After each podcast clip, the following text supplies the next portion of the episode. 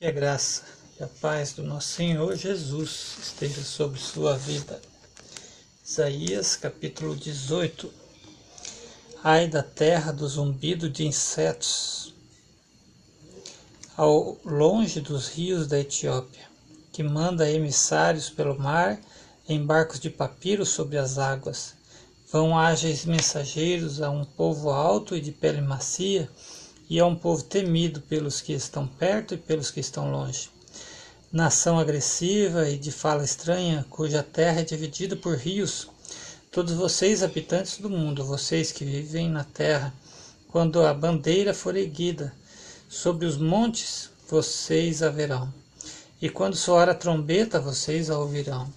Assim diz o Senhor: do lugar onde moro ficarei olhando quieto como o ardor do sol reluzente, como a nuvem de orvalho no calor do tempo da colheita, pois antes da colheita, quando a floração der lugar ao fruto e as uvas amadurecerem, ele cortará os brotos com a podadeira e tirará os ramos longos.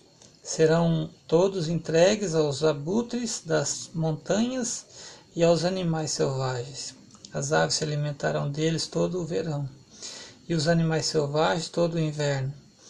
Naquela ocasião, dádivas serão trazidas ao Senhor dos Exércitos, da parte de um povo alto e de pele macia, da parte de um povo temido pelos que estão perto e pelos que estão longe. Nação agressiva de fala estranha, cuja terra é dividida por rios. As dádivas serão trazidas ao Monte Sião ao local do nome do Senhor dos Exércitos.